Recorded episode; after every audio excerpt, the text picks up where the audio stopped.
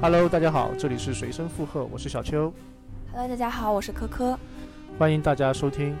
今天我们来聊一聊关于苏联电影的一些奇闻趣事。我们邀请到了曾经做过十多年记者，然后长期混迹于豆瓣的文艺青年林老师来跟我们做分享。大家好，我是林，很高兴来到这个节目。我经常我我有关注他，他的动态里有大量的一些小说呀、电影啊、电视剧的一些评论和评述。这次为什么说想要分享苏联电电影？因为想到那个俄罗斯不是在跟乌克兰打仗嘛，是的，是的。然后因为我本身又是学电影的，就觉得这个可能现在这个俄罗斯的电影不怎么样，但是。呃，作为每一个学电影的人来说，他这个俄罗斯，包括就是后来的那个呃苏联嘛，后来的俄罗斯，哦，它其实是一个完全无法逾越的一个一座高峰啦。就是比如说他的很有名的，可能所有的文艺青年都无法跨过去的一个导演塔可夫斯基。嗯。然后只要文艺青年一说这个名字啊，都知道啊，被中国的这个电影青年誉为什么剩三位一体啊，剩下两个伯格曼和这个费里尼。呃，这个完全无法逾越。是，就费里尼跟伯格曼这两个导演我还知道，其实塔可夫斯基这个名字，严格讲我是第一次听。我我可能以前看电影的话，看商业电影会比较多一点，文艺电影很比较少。啊，这个、像像塔可夫斯基的话，比如说他在影史中的地位是什么？呃，比如说你说伯格曼嘛，他是开创了一代，呃，电影的一个新浪潮，包括费里尼也是意大利导演，伯格曼应该是瑞典的。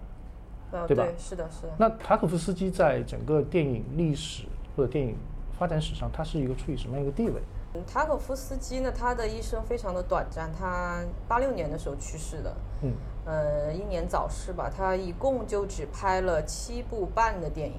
然后就这七部就奠定了他影史上的一个高峰，因为他可能是在我看来，苏联人喜欢写诗嘛，其实中国人也喜欢写诗。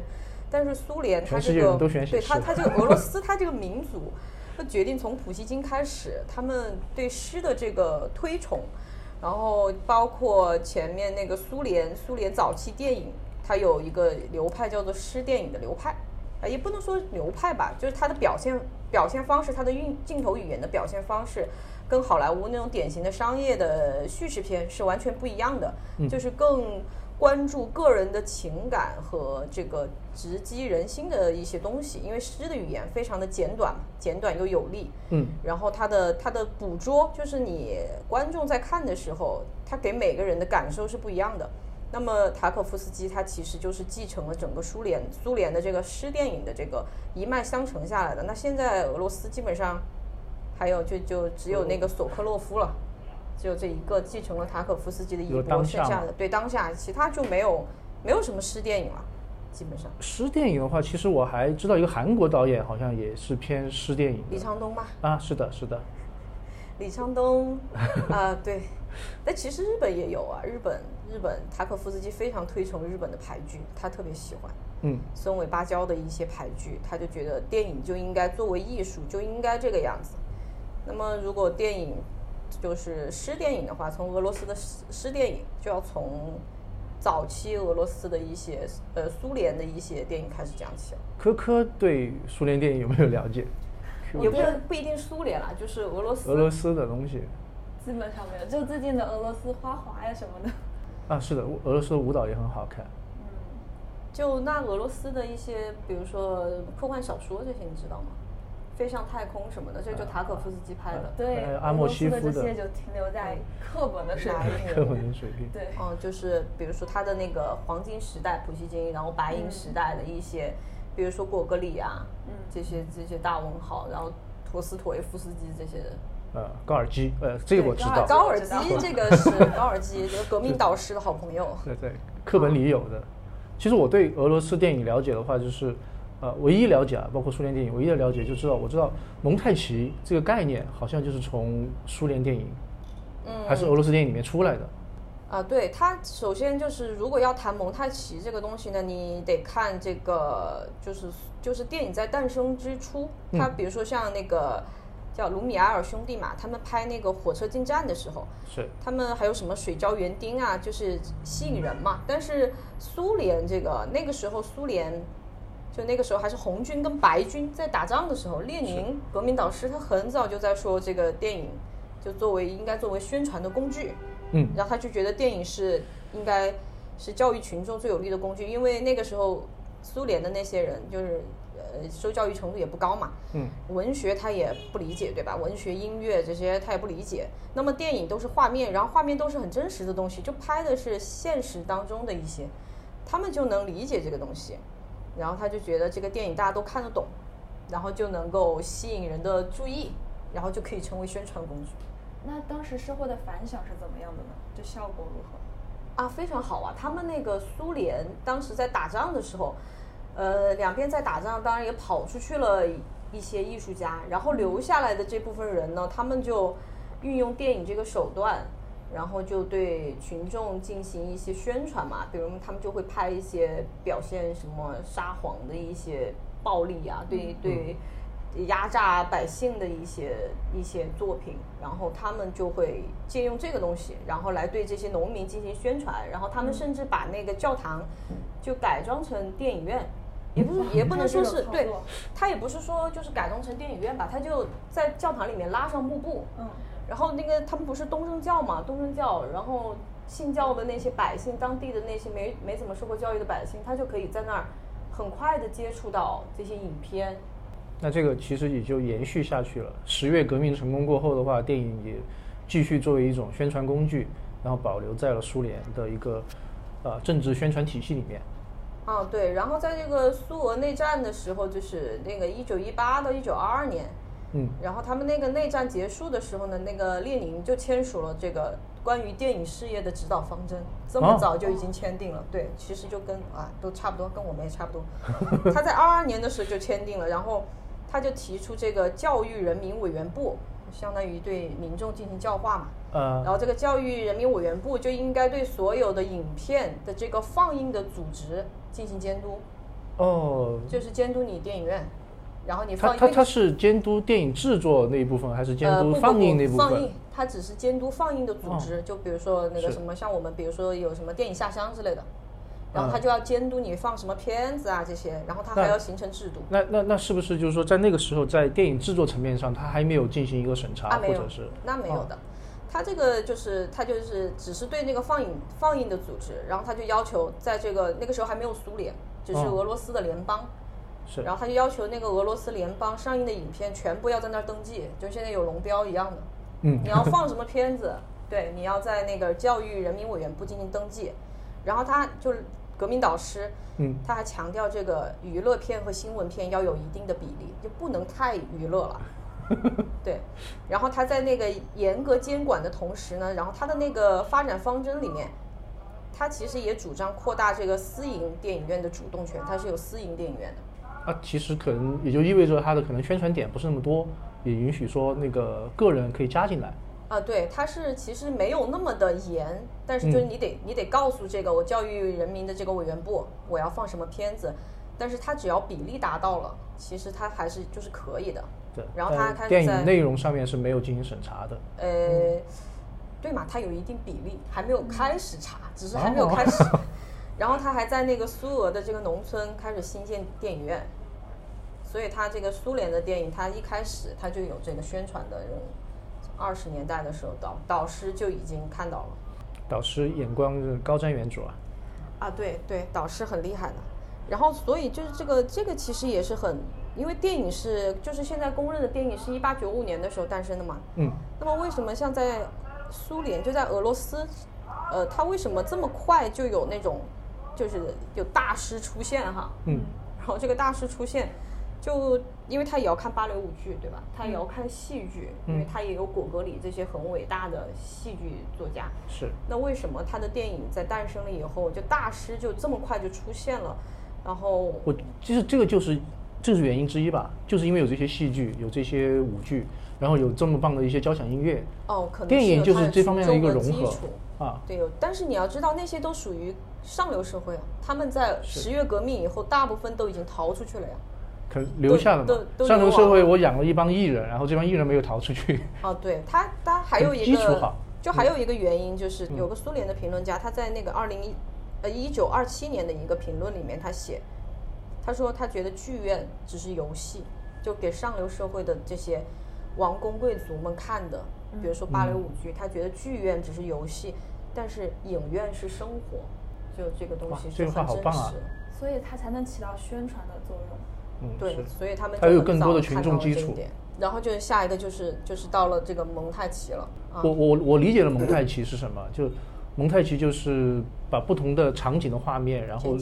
对融合到一起，然后形成故事性，然后可以达到一些情绪感染方面的一些作用。当然现在的话，就是蒙太奇它运用的会更复杂，我个人理解。嗯，但是它其实那个时候画面的剪辑嘛，它在好莱坞也是有的。然后那个是叫大卫·格里菲斯吗？还是什么？他拍的那个，比如说早期的好莱坞的一些剧情片，像什么《党同伐异》什么的，他其实画面总是要剪辑，他总是要接在一起。但是他不会像，就是还没有像苏联那样，它形成一套的电影的语言的体系。嗯然后这个时候就要说到一个很厉害的一个，也是在电影史上非常重要的一个导演，叫做维尔托夫。他是在二二年的时候，他和他的妻子和弟弟就发起了一个叫做“电影眼睛派”，就他们不是觉得影院是生活嘛，电影是生活嘛，是，那么他们就这个这个派别就是电影眼睛派，他觉得这个就是摄影机是人的眼睛的延伸，哦，你人的眼睛没有看到的东西，你摄影机要帮助他去看。就老百姓可能不知道，那些农民不知道看到没有看到那种很残暴、很惨的生活，但是你电影可以，摄影机可以捕捉了起来，然后放给给他们。这个跟那个《一一》里面的那个台词有点像啊，就是帮助人啊延长生命三倍。对，然后他们这就是维尔托夫和他的妻子，还有他的弟弟，他们都拍过苏联的政治宣传片。然后这个维尔托夫还是一辆那个宣传列车的这个电影的放映员。然后在那个他长期的这个走街串巷里面呢，他就发现其实这些老百姓没有在看故事，他们也不懂什么是戏剧，嗯，然后他们看的就是生活。所以他们这个电影眼睛派的这个导演，他们就直接把那个摄像机就放在街头，然后就捕捉生活。然后这个维尔托夫最有名的作品是一九二九年的《持摄影机的人》，B 站可以看到，B 站和持摄影机的人，对叫做持摄影机的人。感觉就有点像自传式的一个呃，故事，不是不是，他他不是，他这个片子不是自传，他就拍的是那个乌克兰的那个奥德萨市人民的，就是人民白天上班，街上走，然后工作，然后他就像那个现代的生活和机械装置，比如说苏联不是觉觉现代化不就是机械化嘛？了解，然后对，然后他就拍了很多现代生活和机械装置相结合的这种很多的画就面。其实就是没有故事，就纯画面，空镜头，呃也没有什么台词，对，就一天可以理解为这个人们工作生活的一天。嗯，然后，但是它使用了很多，比如说多重曝光，然嗯后它把画面分割了，然后快慢的动作，嗯，对它它来展现这个现代化的苏维埃的新社会。了解了了解了。其实现代也是某种宣传的工具。对，是的，二二年的时候，啊对。然后就虽然说是就是展现生活嘛，但是这个流派他也不太反对，就对这个拍摄对象进行刻意的选择和安排。他虽然说是眼睛，嗯，但是我可以安排你被拍摄的对象。然后比如说，虽然眼睛你你可以捕捉这些东西，但是我还是可以摆拍，意思就是，也可以进行剪辑和拼接，就是我们所说的这个蒙太奇。但你说的那种摆拍拼接，然后展现人真实生活，其实有点像纪录片了，也可以这样理解吗？他对呃，但我觉得他为了宣传嘛，他纪录片他可以有选择的进行记录呀。有选择进行记录，然后他这种拍摄的话，他可能就是还是有一些包装的，有一些装饰的。对，而且比如说他想要重点强调的东西，他可以着重，比如说把这个镜头、把这个画面拉长，然后他让你多感受他的这个时间和空间。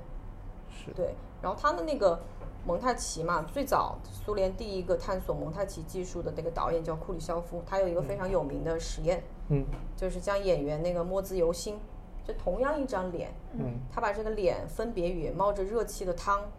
然后棺材里面的女性尸体，还有玩耍的孩子放在一起，嗯，然后大家就观众看到，虽然他的脸是一样的，但是他会觉得啊，这个这个这个演员他在看到这个汤的时候，他感觉到的是饿；然后看棺材的时候，他的是悲伤；然后嗯看到孩子玩耍的时候，他觉得哎，他的脸上好像是在笑。嗯，是这个著名案例我有看过。对他这个他这个实验非常非常有名，就库里肖夫这个实验。然后库里肖夫他就在俄罗斯创办了自己的工作室，就推进他的这一系列的理念，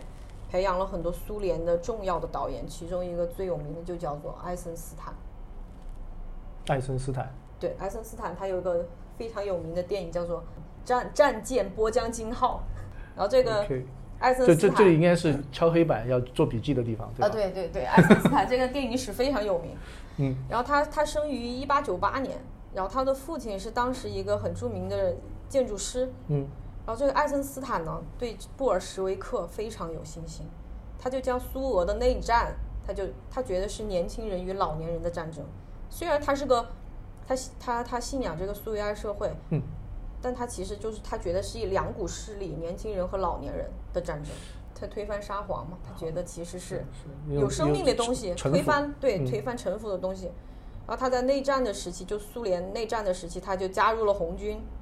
然后他的父亲呢，就是在白军里面担任工程师。他俩在不同的阵营哇，对，而且他的很有自己想法。对艾森斯坦的哥哥他还流亡了，就是他到欧洲去了。为为什么有流亡？可能是营不一样又另外一个阵营了。就 是理念不同嘛。他他他父亲是留下来白军战斗嘛，然后爱森斯坦他就写到自己其实他支持革命的原因呢是与社会不公带来的这种苦难关系不大，就是什么沙皇对农民的残害啊、压榨人民这些，他觉得不是这个。他觉得反而他他支持的这个是所有社会暴政的原型，就是父亲在家庭当中的专制有直接的联系。那这个其实有点反父权啊，感感觉。对的，就是反对的他从是权力。从从小他的生活环境就是受他父亲的压力，应该是很大的那种。有可能吧，他他反对的是专制，父父亲在家庭当中的专制。是，然后他的那个一九二五年的影片《战舰波江金号》非常有名。二五、年有一段特别影史上非常著名的镜头，叫做奥德萨阶梯大屠杀，就是沙皇在屠杀那些百姓，他有一个很长的楼梯从上面滚下来。这个这个这段情节七分钟长，他安排了一百五十多个镜头，每个镜头就三秒钟。然后这三秒钟里面，他就通过对，比如说有上面有有人在枪枪杀他们嘛，有群众的惊恐的脸，然后有士兵走下台阶的脚，然后有穿插着有被那个军靴踩在地上的手掌，然后有滚落的这个婴儿车，然后他就拉长了时间，就凸显沙皇就是对对群众的格镜头。对，但是他其实真实的奥德萨阶梯没有，其实没有死这么多人，他只是拍摄的而已。他们就说，就是我看到有资料里说，他用了两千多个人来拍这这一段奥德萨阶梯，真实就是现场出的事故死的人比比历史中发生的这个奥德萨阶梯的这个死的人都还要多。那这么多镜头在这么短的时间里，就是说被拼接成，其实从某种程度上来讲的话，应该算是第一次蒙太奇的一个大规模的运用，可不可以这样理解？可以，他这个爱森斯坦他写的书里面就阐述了他的什么各种蒙太奇，他就不想不像我们现在说蒙太奇就蒙太奇，他有各种什么呃惊讶蒙太奇，然后什么就反正他给蒙太奇灌灌入了各种什么，还有什么幻想蒙太奇，嗯，加入了各种的前缀，然后他就他就会有意识的，就是选择他想要剪接在一起的镜头，然后形形成一个强烈的对比，就对人民进行引导和教育。然后他这个除了这个战舰波将金以外，爱森斯坦还在电影《十月》就二一九二八年的一个电影《十月》嘛，肯定就是描写十月革命的，也践行了他的蒙太奇的理念。但是呢，这部影片就遭到了政府的猛烈的抨击，因为里面描写了托洛茨基，然后在那个就这个电影上映不久前，这个托洛茨基刚被开除了党籍。哦，但那他描写那个陀螺茨基是正面的描写，对啊，然后这个电影上映过后，也不能说正面和反面，可能啊它就是描写的历史上的一些事件。啊、然然后描写过后，然后电影上映的时候，那个陀螺斯那个司机，呃，托然后就被开除党籍流亡了，对可能犯了托罗茨基错误，对不对？陀螺茨基是导师的战友，这个这个感觉然后有被斯大有有点林给那个啊，感觉有点像现在，比如说请某一个明星拍了一个片子，然后这个片子要上的时候，这个明星出了点事儿对，然后这个片子就上不了了，会不会类似？好 好像还蛮像的。啊，对，但是他，但是你想嘛，他他作为那个托洛茨基，作为苏联十月革命一个很重要的人物，他也没办法越过呀。嗯，然后这个这个片子他就最终是下映了还是怎么样？呃，斯大林在看了这个十月以后，就命令人，因为里面正面描写了托洛茨基，所以斯大林就让人把关于他的画面全部都剪掉了。嗯然后因为，PS 掉嘛，我知道。然后因为很很那个，呃，斯大林就不是也不喜欢这个片子嘛，那没办法。然后爱森斯坦就在拍了这个片子以后，他就去了国外，就说是在欧洲和好莱坞学习有声电影技术。那个时候开始有有声电影，他就去学有声电影了。然后紧接着苏联就开始了五年五年计划，啊，我知道了。从一九二八年到一九三二年，然后这个五年计划就是进行大规模的、有计划的、全面的社会主义建设。是，然后所有的一切的都要为为这个社会主义来服务，嗯，包括你的文学、艺术各种艺术的表现都要为它服务。然后到了一九三零年，整个苏联影业都被国有化。就本来在列宁的时期，他这个拍摄的东西，导演他还是有一定的主动权的，他只是在放映的机构要对他进行监管嘛。但是到了一九三零年的时候，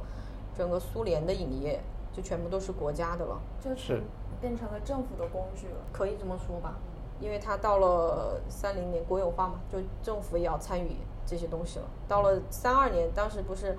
二八年那个十月上映，然后那个艾森斯坦就去了欧洲，嗯，欧洲和好莱坞。然后一九三二年的时候，他们当局就据说是当局就让爱森斯坦的母亲给他说让他回国，他回没有？他回啦，他回啦，他就按照母亲的意愿回到了苏联。嗯，然后三年以后呢，这个爱森斯坦拍了一个叫做《白净草原》的片子，在白净草原，他是，呃，那个，呃，也是，他就讲的是一个革命小英雄，革命小英雄。这个革命小英雄是反对举举报出，也不能说出卖吧，他就是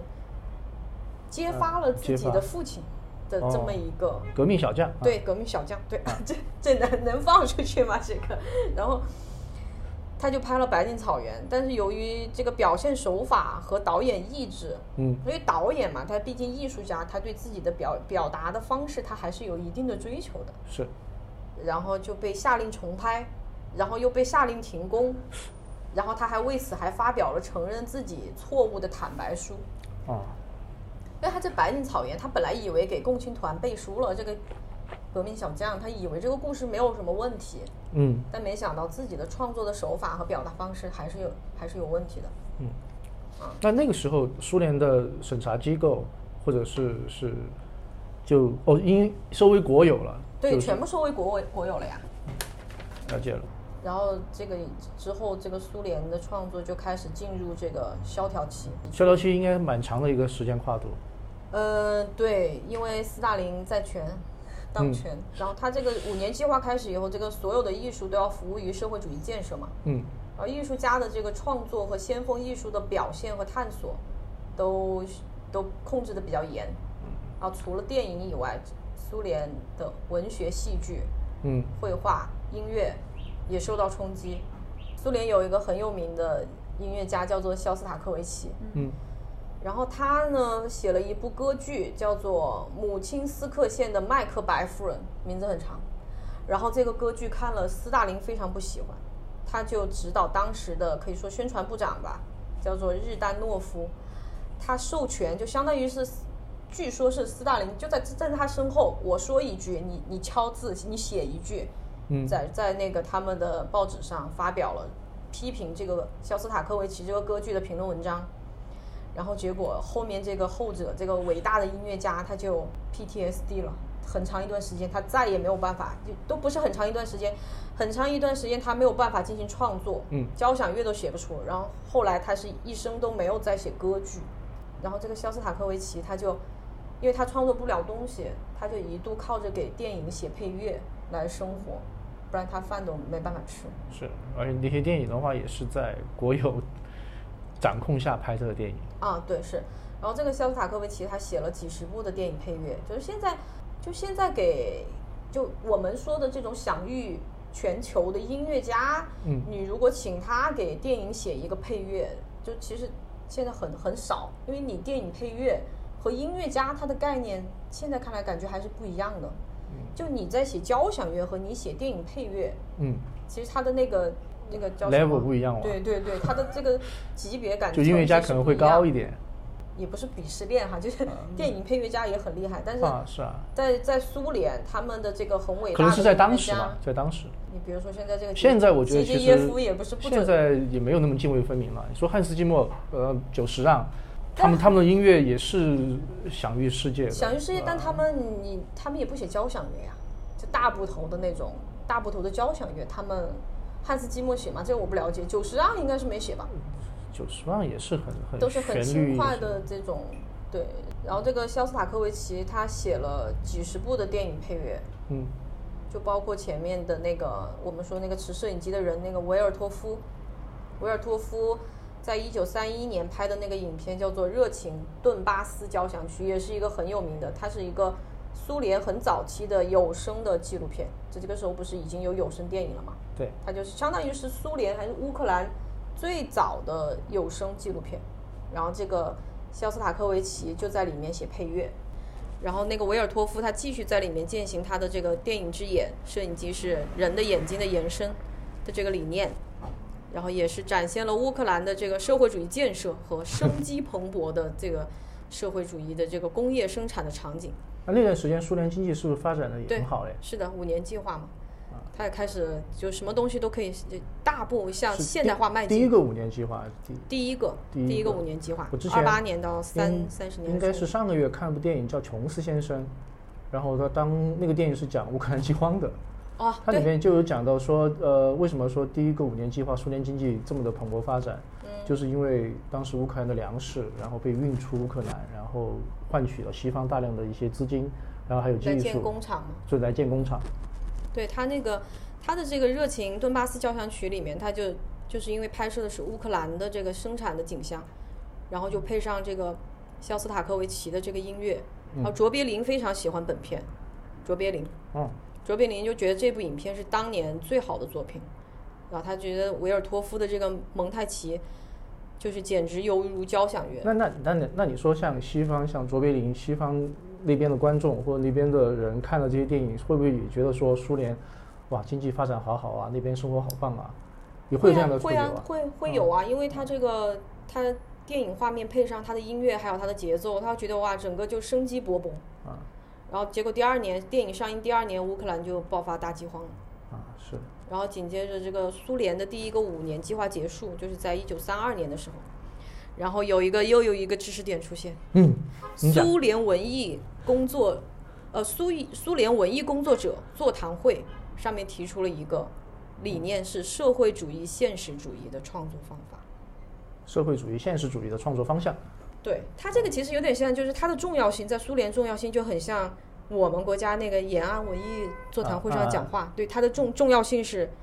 差不多的，差不多的。然后他提出的这个社会主义现实主义的这个方法嘛，就是在这个指导思想下呢，苏联的艺术家要承担着塑造苏维埃新人的重任。苏维埃新人，对，什么叫做苏维埃新人呢？就是生机蓬勃、欣欣向荣，一切都为了国家奋斗献身，大概就是这个意思吧。就是不能表现那种颓废的、颓丧的、老年的然后文艺的、贵族化的。正正能量，啊，对，对，就是苏维埃新人，对，可以理解，这么理解。然后，于是，在三十年代的时候，就苏联电影就出现了大量表现战斗英雄的电影，啊，其中最有名的一部就是拍摄于一九三四年的《夏伯阳》，它表现的是苏俄内战时期的战斗英雄恰巴耶夫。而这个影片在三九年到四二年期间还在延安公映过，还拿到延安去放过，啊，叫做《夏伯阳》。然后那个所以延安讲话也是受他们的启发的，可以这样讲。延安讲话就那个时候发生的，差不多啊，对嘛，他的这个社会主义都一脉相承，我觉得。啊，是是，然后这个这个夏伯阳这个片子在塔可夫斯基他的一个学生毕业作品叫《压路机和小提琴》里面提到过，那个小男孩儿他就是去想去看这个片子，所以我看到就豆瓣上很多人去看夏伯阳都是从这个塔老塔的这个处处女座，嗯。然后追过去看的。然后还有一个很有名的片子，就是那段时间哈很有名的片子，就是三七年的《列宁在十月》，我不知道你们听说过没有？《列宁在十月》名字有听过，啊，然后他的导演是罗姆，然后这个罗姆有个非常著名的学生，就叫塔可夫斯基。啊，不过塔可夫斯基一点儿都不认可自己老师的作品，就他就觉得啊，表现的都是啊假大空吧，可能。然后那个爱森斯坦呢，爱森斯坦在三八年的时候也拍了一部英雄电影，就那一段时间就拍大量大量的拍英雄，就是要告诉你们人们就应该怎么做，应该向这些英雄学习，大量的拍英雄。然后爱森斯坦也拍了个英雄电影，叫做《亚历山大涅夫斯基》，就表现十三世纪俄国击溃条顿骑士团的这个事迹。然后斯大林非常喜呃，欢这个片子。森斯坦就是被呃被斯大林不喜欢过，对不喜欢过 PDST 嘛，没有没有，他他他 他被不喜欢过，对，就是蒙太奇导师嘛，也不能说导师，就蒙太奇的一个发发扬蒙太奇理念的一个伟大的电影电影导演。然后他这次拍的这个条顿骑士团这个英雄片《亚历山大涅夫斯基》，然后斯大林就非常满意了，他就很喜欢。啊，但是老塔塔可夫斯基觉得这个片子就很烂，但这个片子，因为我比较喜欢听音乐的话，这个片子的配乐也可以提一下，叫做普罗科菲耶夫，就是跟肖斯塔科维奇齐名的一个音乐家，也苏联音乐家。然后他还为爱森斯坦的伊凡雷帝也写了配乐，就苏联特别多的这种伟大的音乐家来给这个电影做配乐。然后这个普罗科菲耶夫也有个八卦，他本来也是在欧洲享誉全球的一个音乐家。嗯，到三六年的时候呢，他就是响应国家号召，他带着自己的西班牙老婆从欧洲回到了苏联。然后呢，然后呢，他转头就爱上了自己文学院的学生，抛妻弃子。然后他的这个太太，对渣男，他这个太太是西班牙的嘛，西班牙妻子。然后他这个老婆在一九四八年的时候给自己的母亲汇钱，他母亲还在西班牙，嗯，他自己本人是在是在苏联。他一九四八年的时候给自己的母亲汇钱，然后就被当做间谍抓起来了，就发配去西伯利亚劳改。啊，哦，然后你想他这个还三真的就好对啊，他好倒霉，对啊，她跟自己老公回来，但她一辈子都不跟这个普罗科菲耶夫离婚，她拒绝离婚，然后一辈子都用的是普罗科菲的姓。然后他一九三六年，你想他一九三六年的时候回来，然后四八年的时候被抓，他到了一直到一九五七年的时候才获释，然后一九七二年才允许回到西方。那个时候普罗科菲耶夫都已经死了十年了。然后因为这个题材和创作方法的这个限制，反正苏联这个时期就没有出现什么，就我们现在来看，就是包括这个电影史来看比较优秀的电影作品和导演，但是在这个国家政策的支持下，电影业还是发展的很蓬勃。嗯，然后三四十年代苏联生产的故事片有四百部，然后这我查这么多，这我查的一年资料啊，，一年的电影，不，十年，十年哦，三十至四十年代初，然后生产了四百部，但是进入四十年代，那时候二战了嘛，二战了，对，对，那个一九四零四一年的时候，苏联打响了卫国战争，然后苏联电影的创作力力量就反就跑去拍摄那种反映卫国战争的新闻纪录片，大量的就表现我军勇猛的这种新闻纪录片上去了。是。然后从一九四一年到一九四五年，想起了兵临城下了，这个这个就是就是剧情片。然后从四一年到四五年，他们的新新闻纪录片拍了有五百部，然后与之相对的，他们的剧情长片就没怎么拍。四一年的时候只拍了全四一年全年只拍了二十六部，到了四五年就只拍了二十部。然后因为但是因为全民对抗法西斯，在其实，在那个卫国战争爆发之前，斯大林已经对苏联进行了高压的管控。嗯，然后他这个，呃，开始对抗法西斯的时候，卫国战争的时期，很多人就从那些艺术家，就从之前管控的那个高压的态势下，他们松了一口气。然后就像那个苏联有一个很有名的作家叫阿赫马托娃，他对那个著名的诗人曼德尔施塔姆，曼德尔施塔姆是被斯大林给杀了，一个诗人。嗯，然后曼德尔施塔姆，他对他对曼德尔施塔姆的遗孀就说：“我们生命最好的岁月，恰好是夺去无数人生命的战争年代。”他觉得二战的时期是他生命当中最好的岁月，啊，因为因为那个时候斯大林没呃空管你。他的他的精力在其他地方，对，没有空管你嘛。然后他说，而且他儿子还在进行劳改。然后阿赫马托娃呢，就是因为他的诗本来已经被苏联当局封杀多年了，不允许出版，也不准在公开场合出现。结果在德军包围列宁格勒之后，然后那个阿赫马托娃就被当局邀请出来对市民进行广播讲话，提振士气。嗯，本来是不行，然后现在因为他的影响力太大了，只有把他喊出来，然后对大家进行鼓舞。然后肖肖斯塔科维奇那个时候不是也是也是被打压吗？然后但是他因为视力太差，也没能加入红军，他就成了一个消防队员，就成了当了个消消防员。他的那个非常著名的第七交响曲也是在战争初期的时候完成的。然后到了一九四五年中，那个苏联卫国战争结束，就二战结束，苏联的卫卫国战争结束，结果一九四六年的时候，那个日丹诺夫就开始全面负责苏联的文化事业。日丹诺夫就是之前肖斯塔科维奇写了一个歌剧呢，然后那个斯大林就在专门指导他，宣传部的那个部长。吧，对，相当于宣传二号，他是他是日丹诺夫当时是苏联的二号人物，那一号人物肯定斯大林嘛，二号人物基本上就是他了。他开始接管这个文化事业以后，就开始整肃阿赫玛托娃、肖斯塔塔科维奇啊、普罗科菲耶夫这些艺术家。就二战结束了，他们就开始又重新开始管控这个艺术、文艺的这个方向，意意识形态、意识形态。是。然后就对所有的艺术制定了严格的路线，就所有的艺术，还有科学，不仅是艺术，还有包括科学，嗯，在意识形态上要与党保持高度一致。包括科学啊。对啊，包括科学要要和党保持高度的一致，就你不能单纯的为了艺术而艺术，就本来艺术家创作他有自己的手法、自己的想法，不可以，你必须要和党保持高度的一致。但是这个这个日丹诺夫没两年呢，他就积劳成疾，因为整整顿的人太多了，他就积劳成疾，他就病逝了。也有说是因为酗酒，还有说是因为是被被被就被就被杀了，也有这个可能。二战结束过后，那个五年建设计划应该又重启了。呃，这个我倒还没有去了解相关的内容。然后到但那个日就是日丹诺夫呢，他们有一个就是专专有名词叫做日丹诺夫主义，就说这个意识形态。他虽然四六年的时候开始执政文化事业嘛，他还没到五零年的时候他就已经死了。但是他对艺术创作的这个影响就一直持续到了五十年代中期。然后到了五十年代初的时候，苏联就每部只能拍六七部剧情片了。一年，一年，只只能拍，就只拍得出六七部剧情片。三十年代开始，一年还可以拍四十部，平均下来。对啊，他现在就一年只能拍六七部，然后这个情况要到五十年代中期，就解冻期，嗯，才会好转。对。然后解冻期就是。终于来了，赫鲁晓夫。对，一九五三年的时候，斯大林去世。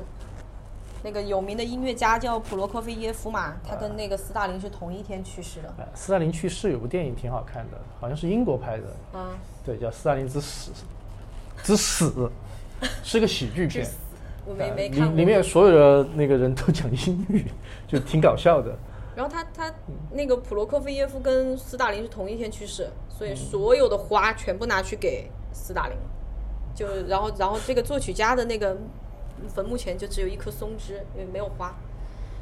呃，在那个一九，他五三年去世嘛，五六年的苏共大会上，赫鲁晓夫就发布了反对个人崇拜的这个秘密报告。嗯。于是他就为了他自己的这个执政，他就开始去斯大林化，然后就是我们现在说的解冻，是要去斯大林化嘛，叫解冻。好像好像那段历史，他们的赫鲁晓夫的的执政的苏联也跟西方这边也逐渐啊恢复了一些正常的。交往，对他，他就开始联系，跟世界通联，开始跟世界有了点点的联系。这个解冻期，然后文艺政策也也有点松动。嗯，以前不能拍的题材也开始出现了。这个时候，开始出现另外一个有名的苏联的导演，叫做丘赫莱伊。丘赫莱伊呢，格里高利·丘赫莱伊，一九二一年的时候出生。哦，这个人超级猛。嗯，就我查资料的时候，热血澎澎湃。嗯，他不是就打参加苏联的卫国战争嘛？嗯，他伞兵打满全场，然后伞兵一下去不都是靶子吗？啊，我知道伞伞兵的那个死亡率很高的。啊，死亡率很高，他打满全场，因为苏联在那个二战的时候死了非常多的人，但他居然就奇迹般的活了下来。他先后四次受伤，然后伤好后又又重返了前线。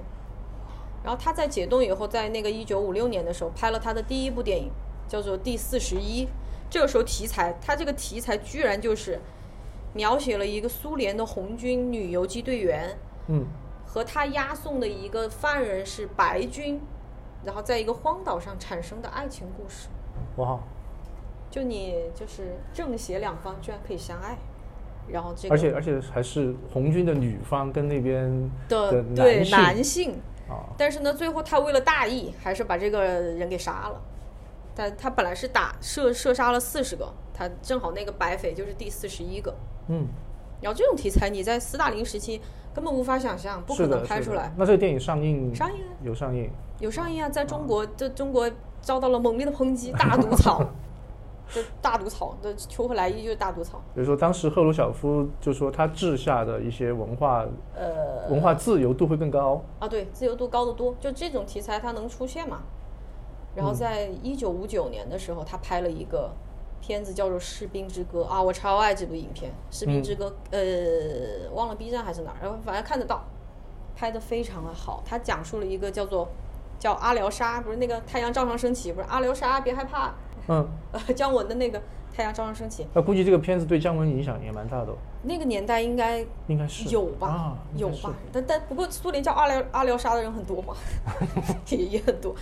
然后这个士兵之歌就是一个叫阿廖沙的这个小战士，他回家看望母亲，沿途遇到的一系列的事儿。然后秋和莱伊他就完全摒弃了那种宏大的叙事，他也不讲英雄，我不讲英雄，我就讲个人，我讲一个普普通通的小小的人物。嗯他就就是就控诉战争对人的生活的摧残。然后影片一开始特别搞笑，阿廖阿廖沙，我看这个电影的时候，阿廖沙被那个几个就被坦克追的到处跑，哦，然后结果他后来是用炸弹就炸炸了一个坦克，我说这什么手撕鬼子吗？结果后来他就，然后那个将军嘛，他为了就是表彰他说啊，你你就是捕获了这个坦克，他为了表彰他，他就说我要给你，我要给你记记战功。他说我不要这些荣誉，他说你给我折合成假期嘛，我要回家帮我妈妈修屋顶。对。对啊，这个小男孩他说我要帮我妈修屋顶，我不要这个奖章。然后就讲他这个沿途遇到的这种各种普普普通通的人，比如说有有一个军官，啊是公路片啊，呃，不，哦，公路片他也不算呃也不算，对也不算公路片，呃，因为他还还下了车，下了车遇到各种的这种。哦然后比如说有一个军官，他在路上遇到一个军官，这个军官说让阿廖沙给自己的妻子带几块香皂，嗯就是那个时候资源匮乏嘛，他说要带几块香皂去。阿廖沙就找到那个女人，发现那个女人已经移情别恋了。你说如果在这种就是好的高大全的那些片子里面，那怎么你后方的人你怎么可能背叛自己前线的丈夫呢？你但别人都在为国牺牲，对吧？为国捐躯，你肯定必须要是啊。结果这个女的就就移情别恋了，她会表现出这个。还有一个军官，他的那个腿截肢了，负伤了嘛，截截肢了，他退役，因为他之前对他的妻子不好，所以他因为变成了一个残缺的人，他就在犹豫，他要不要回家见他的妻子。就他表现的就是就是人，就是人的嗯普通的情感。就其实其实有点像那个，就是战战争后的那个创伤过后，然后所嗯面对的情况。对对是我想起那个《嬉皮娃娃兵》了那本书，就有点那种感觉。就他不是不是你为了一个不论什么理由的战争，我觉得都不是好的，都不不会有好的借口、理由、借口。就他不会说啊，我的这个战争是我我是为了反抗法西斯，所以我就是正义的。那么我所有的人没有痛感，不不是的，嗯，他人还是有痛感、有创伤，在后期后后方的这些人，他一样的有受到伤害，一样的会。就是发生他们的一些故事和他们的一些生活，这个这个我觉得《士兵之歌》为什么我喜欢，就是因为他把这一方面也把它表现出来。出来了。对，这个才是我觉得才是社会主义、现实主义。然后，而且阿廖沙这个，当然他也也在路上也也有爱情嘛，嗯也也喜欢上了一个小姑娘，但是呢，还没来得及表白，他还在想这个到底他是不是爱她呀？到底是不是爱她？还没有来得及表白，结果就那个列车开走，他要去帮他妈妈修屋顶了。嗯，然后就开走了，就没有表白，就错过了，就永远错过了。然后这个阿廖沙后来是死了，影片的一开头就他母亲在那个田野上说等待他的儿子，但他不知道他的孩子其实已经牺牲了，就是他回不来了，他是一个回溯的故事。然后这个影片呢，参加了当年的戛纳电影节，嗯，不过在那一年，这个金棕榈的大奖给了费里尼的《甜蜜的生活》，好的嘛，啊，一部讽刺浮夸、空虚、萎靡生活的影片。费导的片子，啊，又给了《甜蜜的生活》。然后当年《人民日报》猛烈的抨击那部的戛纳，说腐朽的资本主义非常的空虚，然后全都是那些堕落，就堕落的生活啊，就戛纳也也蛮巧的。我们录节目的时候啊啊，戛纳就今天晚上好像戛纳就会出结果了，啊，今天 晚上就就就就这一届七十五届，然后到了那个一九五七年，有个叫做卡拉托佐夫的导演，嗯拍了一部叫做《夜南飞》的电影，然后讲述了一个战争中的一对恋人的悲惨的爱情啊。这个片子就获得了金棕榈大奖。一九五七年，《士兵之歌》是五九年，五七年，呃，《雁南飞》是五七年得奖。然后这个片子，这个片子我也看过，它的重点它就没有说前线的这些人，他直接他就把重点放在了那个在后方的女性的身上，就等候未婚夫归来的女性，然后她嗯。女性会面临的各种问题，她担忧，她恐惧，如果老公死了以后，也不是老公，她男朋友死了以后，她以后的生活怎么办？嗯，然后这就完全和以前苏联展现的卫国战争的人的形象不一样，他从前方就前线转到了后方，由这个国家的这个叙事就转到了非常个体的就从从那个方面。宏宏大的叙事，嗯，然后他获得金棕榈，他他有一段他的镜头语言，有一段镜头非常厉害，就是呃是那个男主角，就他的他的男朋友在前前线中枪倒下来，然后他拍了一个旋转的镜头，然后这个旋转的镜头叠加上了蒙太奇，就是他跑上那个楼梯旋转的楼梯楼梯追逐女、女女主角，他把这两个镜头叠加在一起，就是用蒙太奇。我当时看的时候大呼震撼，嗯就就当时的苏联就就哇，他怎么能够把这种特别大的反差对他追逐美好的爱情，跟他中枪的时候倒下来那个旋转，他就直接叠在一起，就很像希区柯克的那个眩晕，那个女的在跑上那个钟楼，然后跟他头脑中的那个眩晕，他把它把它叠在一起了。然后反正就是表现战争的残酷嘛。我觉得如果大家在这一时期选苏联的电影想一下想去看一下的话，就一个《士兵之歌》，一个就是《夜南飞》。那个年代就那那一段时期，还有个叫邦达尔丘克的导演拍了一部电影，叫做《一个人的遭遇》。但这个邦达尔丘克也也是很厉害的一个人，那苏联有大量的很厉害的牛逼的导演。他三十二岁的时候就获得了苏联人民艺术家，因为苏联它是有不是有很多国家联盟体嘛，嗯，你可可以是俄罗斯人民艺术家，你可以是什么乌克兰的什么人民艺术家，但是哈萨克斯坦人民艺术对，家，如果是苏联人民艺术家，就代表你的成就获得了所有的这些联盟体的认可，哦就是最高成就。他在他三十二岁的时候就获得了，他是得这个奖的最年轻的人。然后他五九年的时候，他拍这个一个人的遭遇，是他第一部自己导自导自演的作品。然后这个这个片子蛮惨的，真太惨了，就讲这个人他战前的生活，然后打仗，就卫国战争时候的生活和他回来以后，就他在他前线他特别特别特别离奇，就他怎么都没死，他还去做过战俘，还在集中营里面去修各种，然后他中途还逃跑，逃跑了还被纳粹抓回来，居然还没有杀他，就他一次次的与死亡擦肩而过，嗯，但是他的家人在后方全部都死掉了。那他儿子上了战场，然后儿子死掉了，他的老婆和他的还两个女儿在后方都死了。啊，这个这种反讽的力度，对他，他在他在前线他是没死的，但是战争胜利了，对他有什么意义呢？嗯，然后他回来过后呢？回来后他回来过后，但这个片子他他是根据那个肖洛霍夫的一个就是这个一个人的命运改编的一个小说改编的一个作品。嗯肖洛霍夫他他写过一个叫写过一个有名的书，可能就就是其他人听叫明显的是反战题材对，叫《静静的顿河》，这个可嗯能听的人、听说过的人多一点。他写《静静的顿河》，然后他写这个一个人的遭遇，他就觉得无论遇到多么大的困难，人都都应该有有心声，就是无论你遭遇了什么，你都不能失去对生活、对生命的美好的向往。嗯他在他他这个片子可以剧透吗？他他这个片子回来以后，他就有一段情节我看哭了。他一个小小男孩儿，嗯，也是战争的孤儿嘛，一直就在地上捡吃的，没有吃的，地上捡吃的，也没有家人，就在外面流浪。他观察了这个小孩好几天，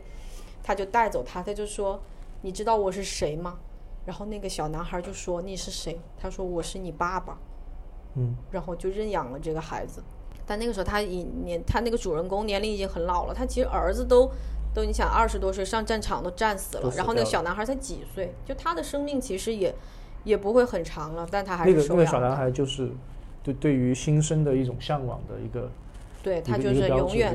永远对这个世界就抱有美好的东西。嗯然后这个这个这个这个影片就奠定了邦达尔丘克苏联大导演的地位。他后来就还自导自演了《战争与和平》，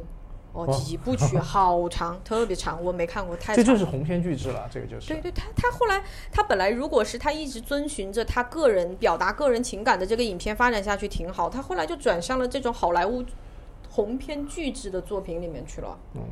啊，他跟转向了我喜欢的风格去了。呃，他跟塔可夫斯基的爱恨纠纠葛也是精彩。他这个邦达尔丘克的女儿是老、老塔的《飞向太空》的女主角，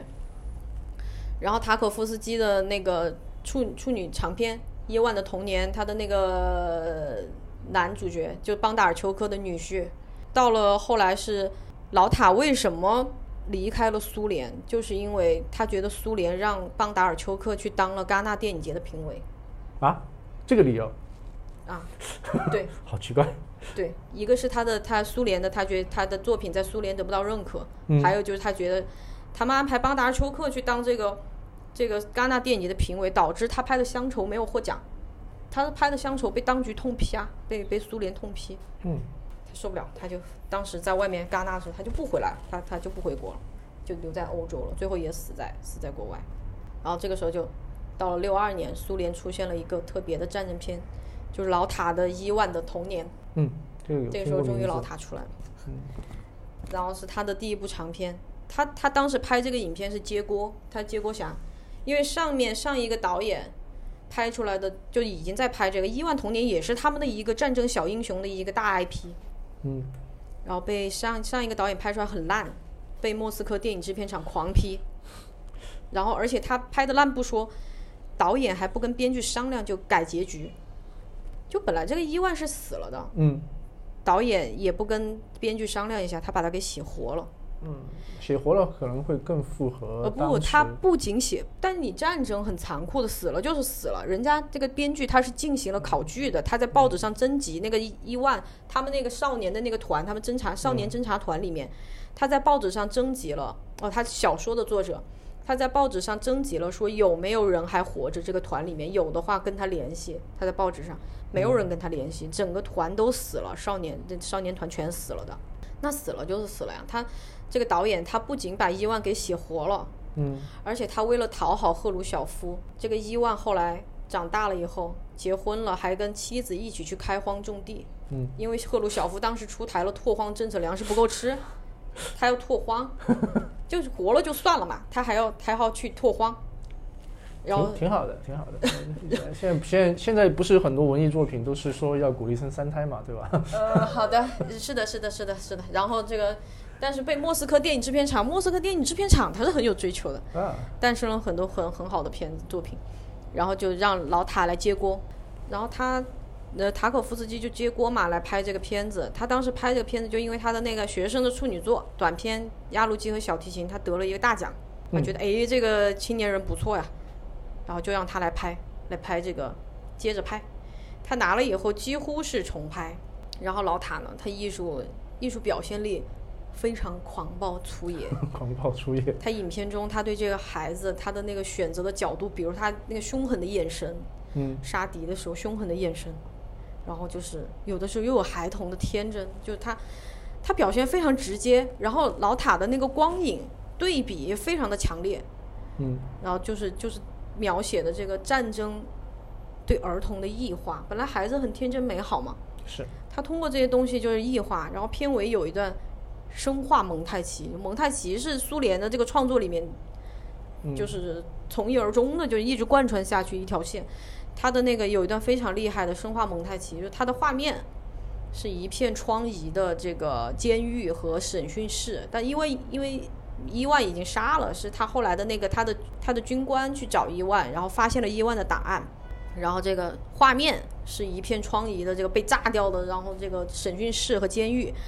但是声音是当时杀掉就审讯和杀掉伊万时候的声音，就看着那个窗户炸开的玻璃渣什么的，就问你你叫什么名字。你执行什么任务，然后什么就类似是。是当时的声音，然后画面又是当下的画面，这个就是很厉害的生化蒙太奇，就会觉得哇，六二年的，那个时候就六二年，六二年就觉得哇，那个时候拍出来感觉很先锋，然后它的时空错位嘛，这种模糊时空的手法，老塔呢就后面他就后来经常用在自己的作品里面，他的影片很多有那种梦境和幻觉的重叠，嗯，然后很多情节它非连贯的。诗电影嘛，诗本来就是片段性的，它不是像好莱坞那种经典电影，它叙事的线都拉得很长，然后什么高潮、起承转接，什么有高潮什么的，没有啊。他老塔的那个诗电影就是片段，每个人感受到是不一样的。然后他这伊万的童年，当年是获得了威尼斯电影节的金狮奖，然后萨特就是法国的那个拿奖了，对，处女长篇就拿奖，就后来的作品都没得奖。然后他的那个 萨特，萨特就是那个哲学家，法国的那个存在主义哲学家萨特，他非常喜欢伊万童年，他要给前苏联的那个《团结报》中的一封信里面盛赞伊万的童年。然后现在就说到诗电影老塔了嘛，嗯老塔是苏联整个苏联，他八六年死了，那个时候苏联还没解体。到目前为止，不不仅是苏联了，到目前俄罗斯都是最重要的苏联导演。他只拍了七部电影，然后八六年的时候去世了。他作品就很真诚地表现了他的个人的意识，还有知识分子的自我意识。他喜欢用梦和诗，啊，比如说伊万的童年，伊万童年里面有伊万的梦境和现实发生的战争。嗯，然后他有一个他的七部作品里面，我最喜欢的是他的那部《镜子》，就回忆和梦境交错。然后他他父亲是苏联很有名的一个诗人，他就里面用了他父亲的诗。然后他的母亲也在镜子里面演他的母亲，然后他的第一任妻子也在里面演他年轻时的母亲。对，然后他老塔喜欢日本的俳句，他喜欢松尾芭蕉，然后他就他觉得诗句就可以抓住永恒的瞬间。老塔的创作理念，他觉得艺术就是电影艺术，就是应该留住时间。他有一本很有名的诗呃书叫做《雕刻时光》，文艺青年必看的书叫做《雕刻时光》。它其实从俄语翻译过来，我记得很多咖啡厅或者是蛋糕店叫这个名字，对它原原来是这里来的，对它，它的那个，其实它如果从俄语翻译过来，应该叫做捕捕获时光，捕捉时光。他觉得应该电影的艺术就应该捕捉这个时间，不，呃，永恒的留住它，然后让它停在那儿。然后在亿万童年以后，老塔的那个鲁伯廖夫写的是一个画圣像的一个中世纪的画圣像的一个俄罗斯的画家，还有飞向太空，然后镜子、前行者、乡愁、牺牲，就这七部片，全部都用了这种大量的隐喻象征，然后就试图抓住时间，然后他他用来展现故事发展的逻辑呢，就是就整个故事的表现的逻辑，还有角色的行为的合理性，在塔可夫斯基看来，他觉得没有那么重要，他觉得艺术就应该是情绪化的，就应该是像犹如天谴一样，就让你心潮澎湃，直接击中你。然后镜子他们的电影的话，其实也是有门槛的，对于嗯，普通观众来讲的话，对，但不是很多人，就有些文艺青年不是喜欢毕赣吗？嗯嗯，毕赣就是继承老塔的那个，他觉得他继承，他里面他的那个路边野餐，不就是把那个是死去的人和现在的人放在同一个世，这就是老塔的镜子来的呀。对。包括这个路边野餐，就是老塔的一个地地球最后一晚，那个呃那个也是我觉得很烂也也很迷幻那个电影，那我觉得挺挺烂的。那个路边野餐一一般吧，他那个路边野餐这个名字，他就取就是一个俄国的也俄，好像是好像就是俄国的一个科幻小说吧，叫《路边野餐》。然后老塔是把这个小说拍成了他的《前行者嗯，》，就是他的一部科幻片《前行者》。哦，然后，但是如果我觉得他的他的最有名的就是我最喜欢他的一部作品，我觉得挺好看懂的，就是《镜子》。镜子这个大家可以去看一下。好呀好呀，他那个他就是让你分不清楚现实发生的回忆还是还是那个角色的幻想，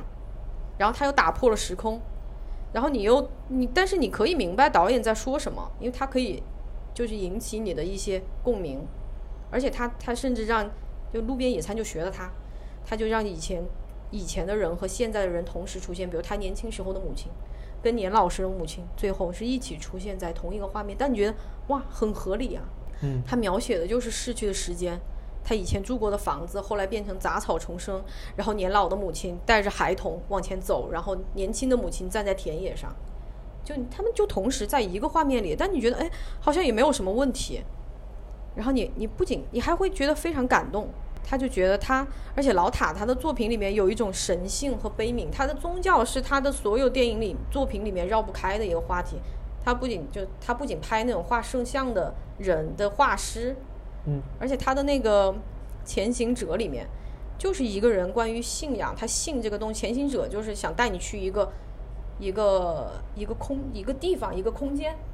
但这个空间你相信它存在，但大部分人已经不相信了。他带了一个文学家和一个科学家去，一个。一个精神，一个。代表精神，一个。代表物质，就他都他们俩都不相信有这个。地方存在。然后他的片子就表现的这个，然后他他的这个。镜子里面他还用了一些新闻画面，大家去看就会懂的，就懂里面也跟中国有关的新闻画面，嗯，大家去看就懂。现在俄罗斯没有啥导演，对，有一个就就拍了那个老塔的，就是觉得他继承了老塔的衣钵，叫做索科洛夫，他的那个《浮士德》也得了个金狮，但我就觉得看了以后，可能是我没看懂吧，我觉得。不太喜欢他拍了老塔的纪录片，然后他他有个片子比较实验性，这个索科洛夫叫做《俄罗斯方舟》，